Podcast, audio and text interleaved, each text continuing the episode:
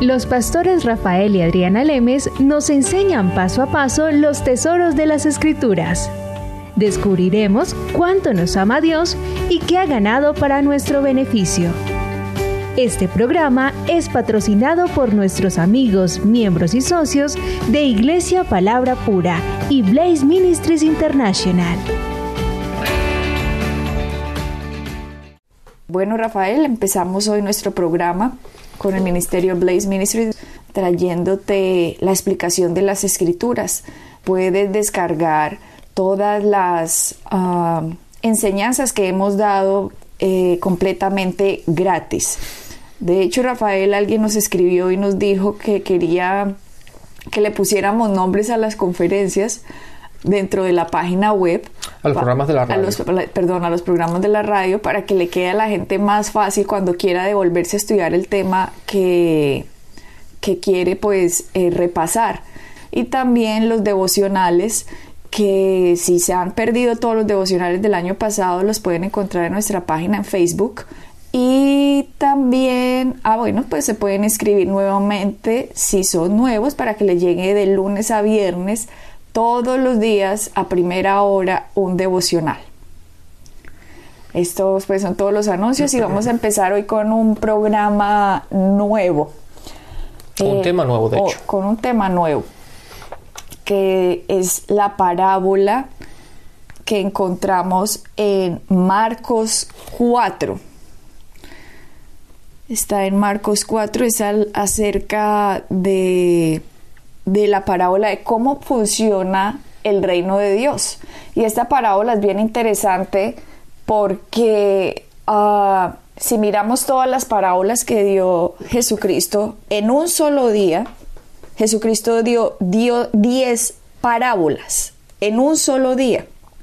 En la enseñanza de ese día, él dijo diez parábolas y todas son acerca de cómo el reino opera con la palabra. Exactamente. Adriana, de hecho, en un día él enseñó diez parábolas, pero da la casualidad que ah, en este día fue el día que más enseñanza Jesucristo ah, dio a la gente en el periodo de ese día que, que, enseñó las diez parábolas. Entonces, cada parábola, cuando uno las lee, Rafael, eso parecen como unos acertijos. Uno dice, no, pero esto qué significará que la matica, que yo no sé qué, que la siembra, que la semilla, que la tierra. Y en realidad son muy sencillas, y la, el hecho de que fueran tan sencillas era para que la gente identificara lo natural con lo espiritual. Exactamente. Porque Jesucristo vino a enseñarnos cómo Dios había fundado al hombre y cómo, iban, cómo el hombre, cómo el sistema del reino iba a funcionar. Entonces, como el hombre no podía directamente entender porque en este momento, digamos, eran personas que no tenían el entendimiento abierto acerca de quién era Cristo, de qué era lo que iba a pasar, de la muerte, la resurrección, de nacer de nuevo. La gente no tenía este entendimiento claro. Entonces él hablaba con parábolas para que la gente asociara lo que iba a pasar con el reino de Dios. Exactamente. Una parábola significa que es algo paralelo. Entonces, hacer, cuando la gente vea en la Biblia que es una parábola, que Jesús habla de una parábola, tienen que darse cuenta en ese momento de que Jesús va a poner dos, dos puntos de vista, dos puntos de vista paralelos. Y entonces él siempre se identificaba con la parte ah, siempre habla de la parte natural para identificar o explicar un, ah, un término o un principio espiritual. Entonces, en este, en este pasaje, que es la, la, parábola del sembrador que encontramos en Marcos 4, él va a hablar de algo paralelo.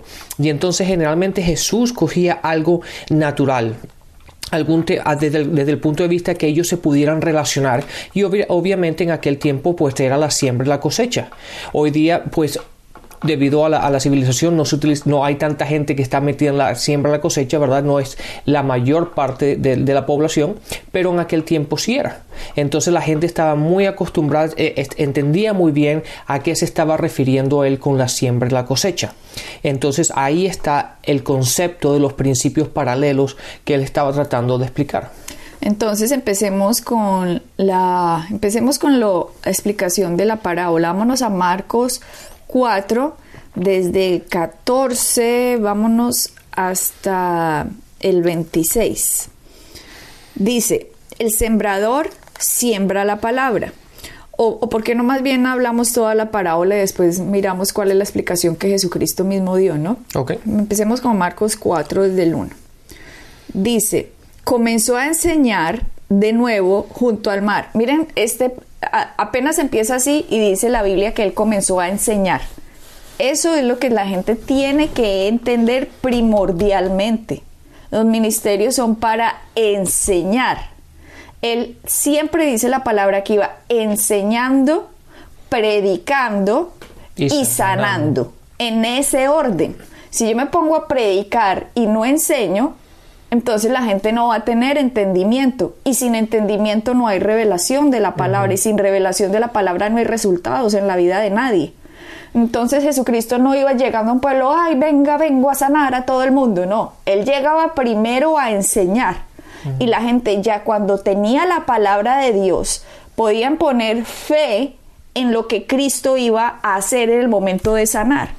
Así que yo no puedo llegar directamente a un sitio a decir voy a sanar a, a alguien, voy a poner las manos sobre los enfermos para que ellos sean sanados, sin primero dar la enseñanza a la gente para que sepa qué es lo que está pasando, porque deben estar involucradas eh, la creencia de la persona, debe estar involucrada, debe estar puesta la fe de la persona para que dé resultado algo. Entonces, cuando Jesucristo iba, el ministerio de Jesucristo en esta tierra fue venir a enseñarnos, a mostrar quién era el Padre, a venirnos a mostrar cómo funcionaba el reino de Dios y cómo funcionaban sus principios. Entonces es interesante que aquí en Marcos, en el, en el capítulo 4, empieza diciendo, comenzó a enseñar de nuevo junto al mar, o sea, otra vez. Él iba siempre enseñando, enseñando, enseñando, enseñando, enseñando, enseñando. Antes de ponerse a hacer los milagros y todo esto, primero enseñaba. Sí, de hecho, Adriana, ahora que dijiste esto, te quiero, quiero ah, en- enfatizar ese aspecto un poquito más. Pero si miras en Marcos 6, si no te importa, vete a Marcos 6. Cuando él fue a, a Nazaret, ¿verdad? Y él trató de hacer milagros. Si no te importa, lee en Marcos 6 el versículo 5 y el versículo 6. Bueno, yo en este momento tengo la versión de la Libre de las Américas acá, si está un poco diferente en la Reina Valera, pues tú me dirás. Marcos 6, Versículo versículo 5 y 5. versículo 6. Versículo 5 de Marcos 6 dice, y no pudo hacer allí ningún milagro, solo sanó a unos pocos enfermos sobre los cuales puso sus manos, y estaba maravillado de la incredulidad de ellos, y recorría las aldeas de alrededor enseñando. Aquí está hablando de Jesucristo, ¿no? ¿Ves? Te das cuenta, cuando la gente, él se maravilló de la incredulidad de la gente, lo primero que él empezó a hacer fue enseñar. ¿Verdad? La palabra no dice que fue predicando. En este caso, debido a la incredulidad de la gente, lo que la gente necesitaba no era predicación, era enseñanza. Por lo tanto, la palabra dice que empezó a enseñar en las aldeas cercanas a esta área. ¿Por qué? Porque la gente necesita primero que nada la enseñanza. ¿Cuál es la diferencia entre predicación y enseñanza, Rafael? Bueno, más que nada la predicación es exhortar, ¿verdad? Cuando tú exhortas a la gente, cuando le, le das, le das como esperanza, ¿verdad? Lo, lo animas. Esa es la parte, la parte buena de la predicación. Si te encuentras un poco desanimado y, y- y recibes una predicación, te anima, te exhorta, te da esperanza, ¿verdad? Tienes, te da una nueva perspectiva. Pero para tú poder desarrollar aquello que, tú, que se te acaba de impartir, tú necesitas la enseñanza y la enseñanza es lo que te da los cimientos necesarios, el conocimiento necesario para tú poder desempeñar aquello que quieres hacer en tu vida diaria. Entonces es por eso que la predicación sin enseñanza es como un, como un, ah, un balón, ¿verdad? O una bomba, ¿cómo se llama ¿Un eso? globo? Un globo, gracias, un globo con, con aire caliente. ¿Verdad? Es, no, es- no es nada realmente. Entonces lo que necesitamos en nuestra vida, primero que nada, es la enseñanza de construir y establecer unos buenos cimientos, unas buenas bases en nuestras creencias, en nuestra vida cristiana, para poder desarrollar nuestro día a día. Y entonces sí, siempre es bueno una buena predicación, una, una buena exhortación, porque te da, te reanima, ¿verdad? Te da nuevas esperanzas, te da nuevas perspectivas, te alienta, te da todo, este, todo esto que necesitas para poder seguirte enfrentarte a los, a- enfrentarte a los, a los problemas del día a día. Pero al enfrentarte a los problemas, si tú no tienes el conocimiento, si no tienes la enseñanza, los problemas te sobrellevan. ¿Por qué? Porque no tienes las herramientas necesarias para combatir las armas del enemigo. Y es lo que nos da la enseñanza, el conocimiento de la palabra. O sea, la enseñanza nos pone a nosotros la base fundamental de la palabra del por qué, de el cómo, de dónde viene todo. O sea, esto es lo que hacemos Rafael y yo. Nosotros no somos predicadores. Nosotros lo que hacemos es enseñar la palabra lo que sería la oficina de maestro. Recuerden los cinco ministerios, profetas, apóstoles, maestros, evangelistas, eh, pastores. Entonces, el maestro simplemente le diluye a usted la palabra de tal forma que usted dice, ah, con razón. Como que le dice, uno más uno es un palito, con otro palito usted lo une y le da dos. Eso es lo que hace como el maestro. El predicador le diría, esto es dos pero no, no tiene como la, la gracia suficiente, digámoslo así, la gracia, o en la oficina de la gracia, en que le diluya el cómo, el por qué, en el que se lo disuelve, el que se lo desenebre, como nos dicen a nosotros. Es que ustedes desenebran la palabra de una manera tan facilita que uno ya entiende el por qué y el cómo y el dónde y le pone las bases. Así que cuando viene el problema, como usted ya tiene las bases, entonces no solo se va a encargar del resultado, sino que entiende el proceso de cómo sostenerse en la palabra, mantenerse en la palabra de quién es usted, de lo que ha hecho Cristo por usted, del poder de su boca, de que usted es la justicia de Dios en Cristo, de que el Espíritu Santo está dentro de usted, de que usted es espíritu, alma y cuerpo, pero el Espíritu es el que debe ser poderoso en usted y no su alma. Entonces ya son bases que le están dando el éxito para cuando se enfrente a la vida. Exactamente. Y Adriana, una, una buena enseñanza siempre es simple. Aquellas personas que enseñan o que piensan que están enseñando pero la gente no entiende, no es una enseñanza, ¿verdad? Para que haya una enseñanza, la otra persona, la persona que está aprendiendo o oyendo, tiene que entender. Entonces la enseñanza siempre está, la buena enseñanza siempre está basada en la simplicidad. Por eso la palabra dice, volvamos a la simplicidad que encontramos en Cristo. Por eso la, la enseñanza tiene que ser muy simple. ¿Por qué? Porque la palabra no es complicada. Dios sería injusto si cuando Él nos enseñara a nosotros, nosotros no, entendiéramos, pero Dios dice, aquello que te he dado tienes que hacerlo. ¿Cómo podemos hacer algo de, lo cual no hemos entendido?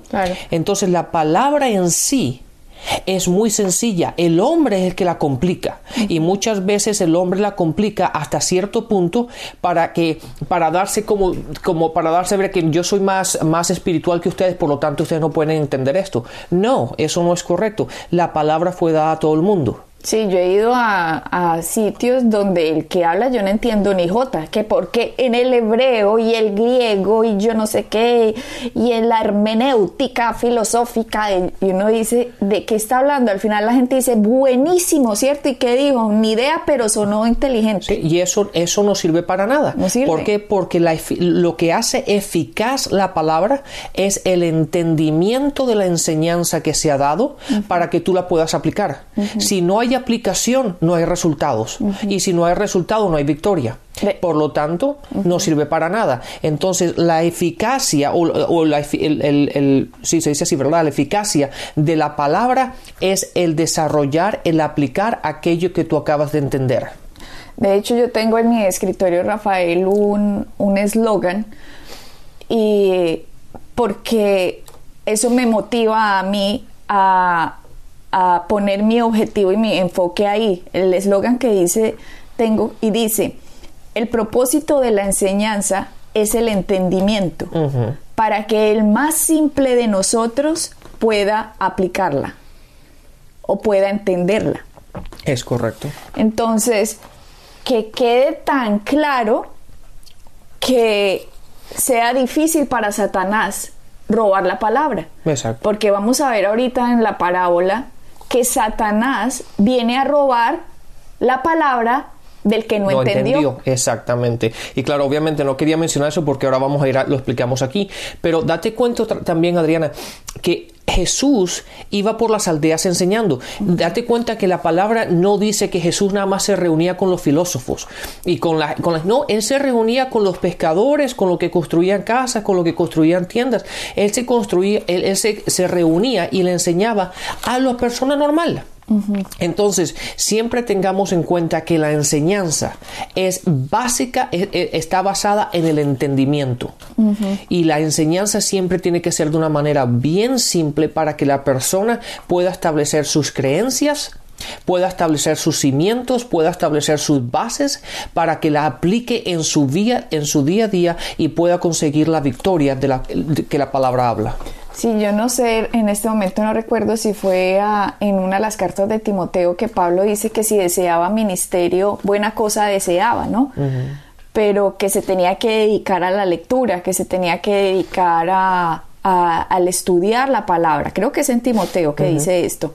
Entonces, hay mucha gente, Rafael, que le gustaría, se sienten tan atraídos por el Evangelio y tan agradecidos con Cristo, que quieren salir a convertir el mundo y pues muy buena la idea, excelente, pero primero hay que prepararse, porque una persona que no tiene ni idea de nada y va a tratar de enseñarle a otro, lo que hace es poner una cantidad de doctrinas que nada que ver y de confusión en la otra persona y resultas haciendo daño. Claro. Entonces, volvemos y ratificamos el ser discípulo de alguien es muy importante, es primordial porque es la única forma de crecer. Y hay gente que sin ser discípulo de nada de nadie se quiere lanzar y resulta haciéndole daño más daño al cuerpo de Cristo que bien.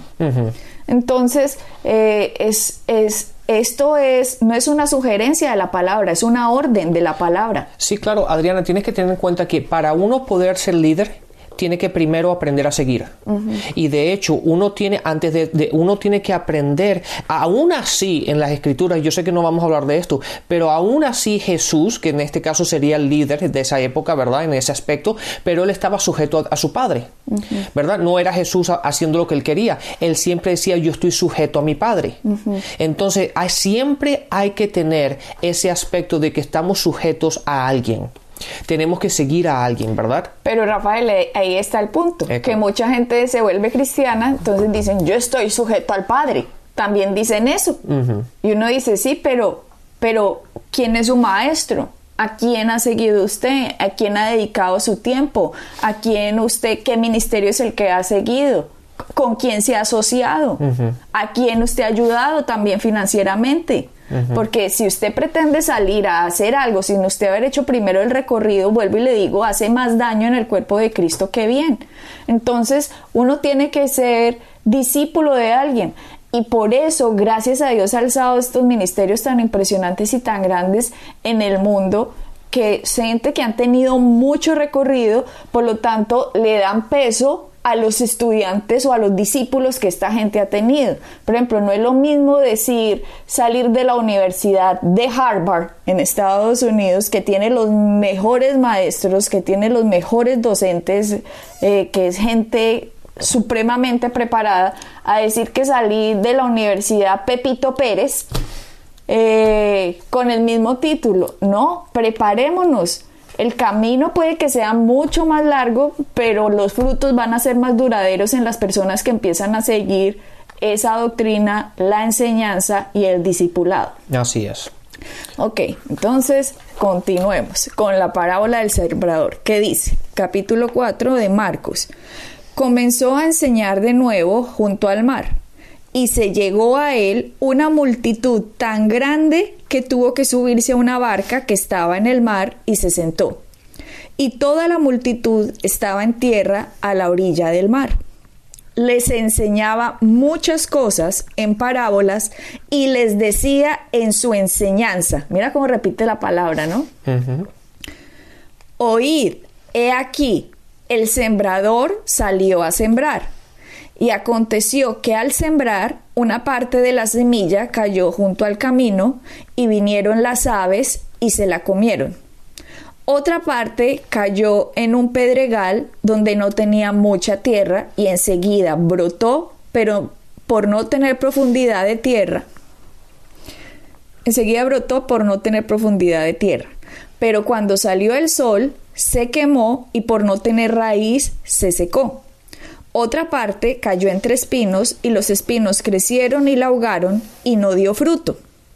Y otras semillas cayeron en buena tierra y creciendo y desarrollándose dieron fruto y produjeron unas a treinta, otras a sesenta y otras a ciento por uno. Y él decía, el que tiene oídos para oír, que oiga. Entonces, a ver, acá simplemente di un ejemplo como de un campesino sacando a tirar semillas a la tierra. Entonces dice que una parte cayó junto al camino, ¿cierto? O sea que cayó así como, como decir sobre un pedregalcito o ahí junto al camino, o sea, no cayó en la tierra buena, pero la semilla sí cayó. Pero dice que como cayó junto al camino, unos pájaros vinieron y se la comieron. La segunda dice que cayó junto a, a un pedregal, entonces ustedes si han visto, si ustedes han salido al campo o a cualquier cosa, ustedes ven a veces dentro de las rocas que frotan, brotan unas, unas plantas, ¿cierto? Pero ahí dice que esa que cae en la piedra cuando sale el sol la quema, claro, porque no tiene profundidad, porque está sobre una roca. La tercera dice que cayó entre espinos, o sea, como entre, entre maleza. ¿Y qué pasó? Que los, la maleza la ahogó. Y la cuarta dice que cayó en buena tierra y que esta que había caído en buena tierra, la semilla, dio al, eh, creció y dio fruto al 30, al 60 y al 100 por uno. ¿Cierto? Entonces aquí nos habla de cuatro tipos de tierra. Ojo, no habla de cuatro tipos de semilla. La semilla es la misma. Dice que la semilla es la misma. O sea, el sembrador salió a sembrar la misma semilla, o sea, el mismo potencial de crecimiento lo tenían las cuatro semillas que cayeron. Lo que sucede es que cayeron en cuatro sitios diferentes, pero la semilla era la misma. Lo que varió en la parábola del sembrador fue el tipo de suelo donde cayó. El tipo de tierra en el cual cayó, exacto. Ok, entonces hasta aquí vamos claro, o sea, eso es una clase básica de, de la tierra eh, de, un campesino, pues la clase básica de cómo funcionaría eh, plantar algo. Obviamente. Y obviamente, aunque fue un campesino y le fue la misma semilla y cayó en, en, cuatro diferentes partes, pongámoslo así, obviamente la intención del campesino es en el que siempre la semilla caiga en la buena tierra, la tierra que la abonó y preparó y está lista para recibirla, ¿verdad? Entonces, la, obviamente desde el punto de vista del campesino, lo que él quiere es que el 100% de la semilla caiga en la buena tierra, ¿verdad? Porque es la tierra que va a producir, la tierra que está preparada, la tierra que tiene, tiene lo necesario para poder ah, obtener el mayor cantidad, el mayor porcentaje de fruto. ¿Ok? Ok. Entonces, dice el versículo 10 de Marcos 4. Cuando se quedó solo, sus seguidores, junto con los doce, le preguntaban sobre las parábolas. O sea, no sabemos cuánta gente se quedó ahí, pero todos dijeron, ¿de qué está hablando? No tenían ni la menor idea. ¿Cómo así? ¿Qué tiene que ver esto? Sí, todo el mundo sabe eso, pero todo el mundo sabe, o sea, no necesita ser uno científico para saber lo que él acaba de decir, entonces, ¿para qué nos dice eso, no? Entonces, ¿de qué está hablando? Entonces el 11 dice, y les decía, a vosotros os ha sido dado el misterio del reino de Dios. Interesante que aquí pone la palabra misterio.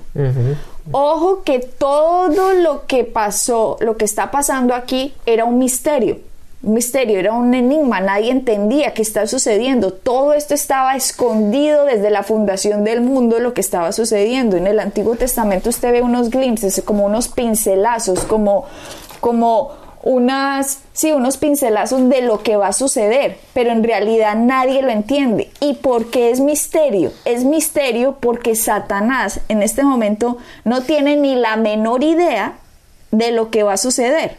Recuerde que ya lo estuvimos en un programa pasado que decía que si los príncipes de los eh, príncipes de este mundo hubieran sabido que estaban crucificando al Hijo de la Gloria, nunca lo hubieran hecho. Así que todo esto que es un misterio ahora empieza a ser revelado poco a poco para la era de la iglesia de lo que está sucediendo acá. Así es. Ok, entonces dice, a vosotros ha sido dado el misterio del reino de Dios, pero los que están afuera reciben todo en parábolas. ¿Por qué dice que los que están afuera? Mira qué interesante. Aquí dice, a vosotros os ha dado el misterio del reino de Dios, pero los que están afuera lo reciben todo en parábolas. Si miramos hay otra parábola, dice que el que encuentra el reino de Dios es como el que encuentra un tesoro, que va a vender todo lo que tiene para comprar el terreno este, ¿cierto? Porque no todo el mundo, Rafael, busca la palabra como si fuera un tesoro. Así que es, para los demás, es una parábola. Pero para los que de verdad quieren saber el significado para los que de verdad entiende que ser hijo de Dios quiere tener profundidad de conocimiento de quién es Cristo en su vida y de cómo opera el reino de, Dios en esta tierra. Entonces ese misterio para usted ya deja de ser misterio porque entendió la parábola. Pero para otro de afuera, ah, sí, una parábola ahí de unas semillitas que caían. No entienden ni, ni papa, ¿cierto? Así es. Entonces, pues nos va a tocar dejar aquí para que continuemos en el próximo programa para que escuchemos la explicación de lo que Jesucristo dijo de la parábola del sembrador. Así que Adriana, bueno, lamentablemente se nos acabó el tiempo, pero bendiciones y nos vemos en el siguiente programa para seguir adelante con la explicación de Marcos 4 sobre la, palabra, la parábola del sembrador. Bendiciones y hasta la próxima. Bendiciones. Pueden bajar nuestras enseñanzas en www.iglesiapalabracura.com y visitarnos en nuestra sede en la calle 21326.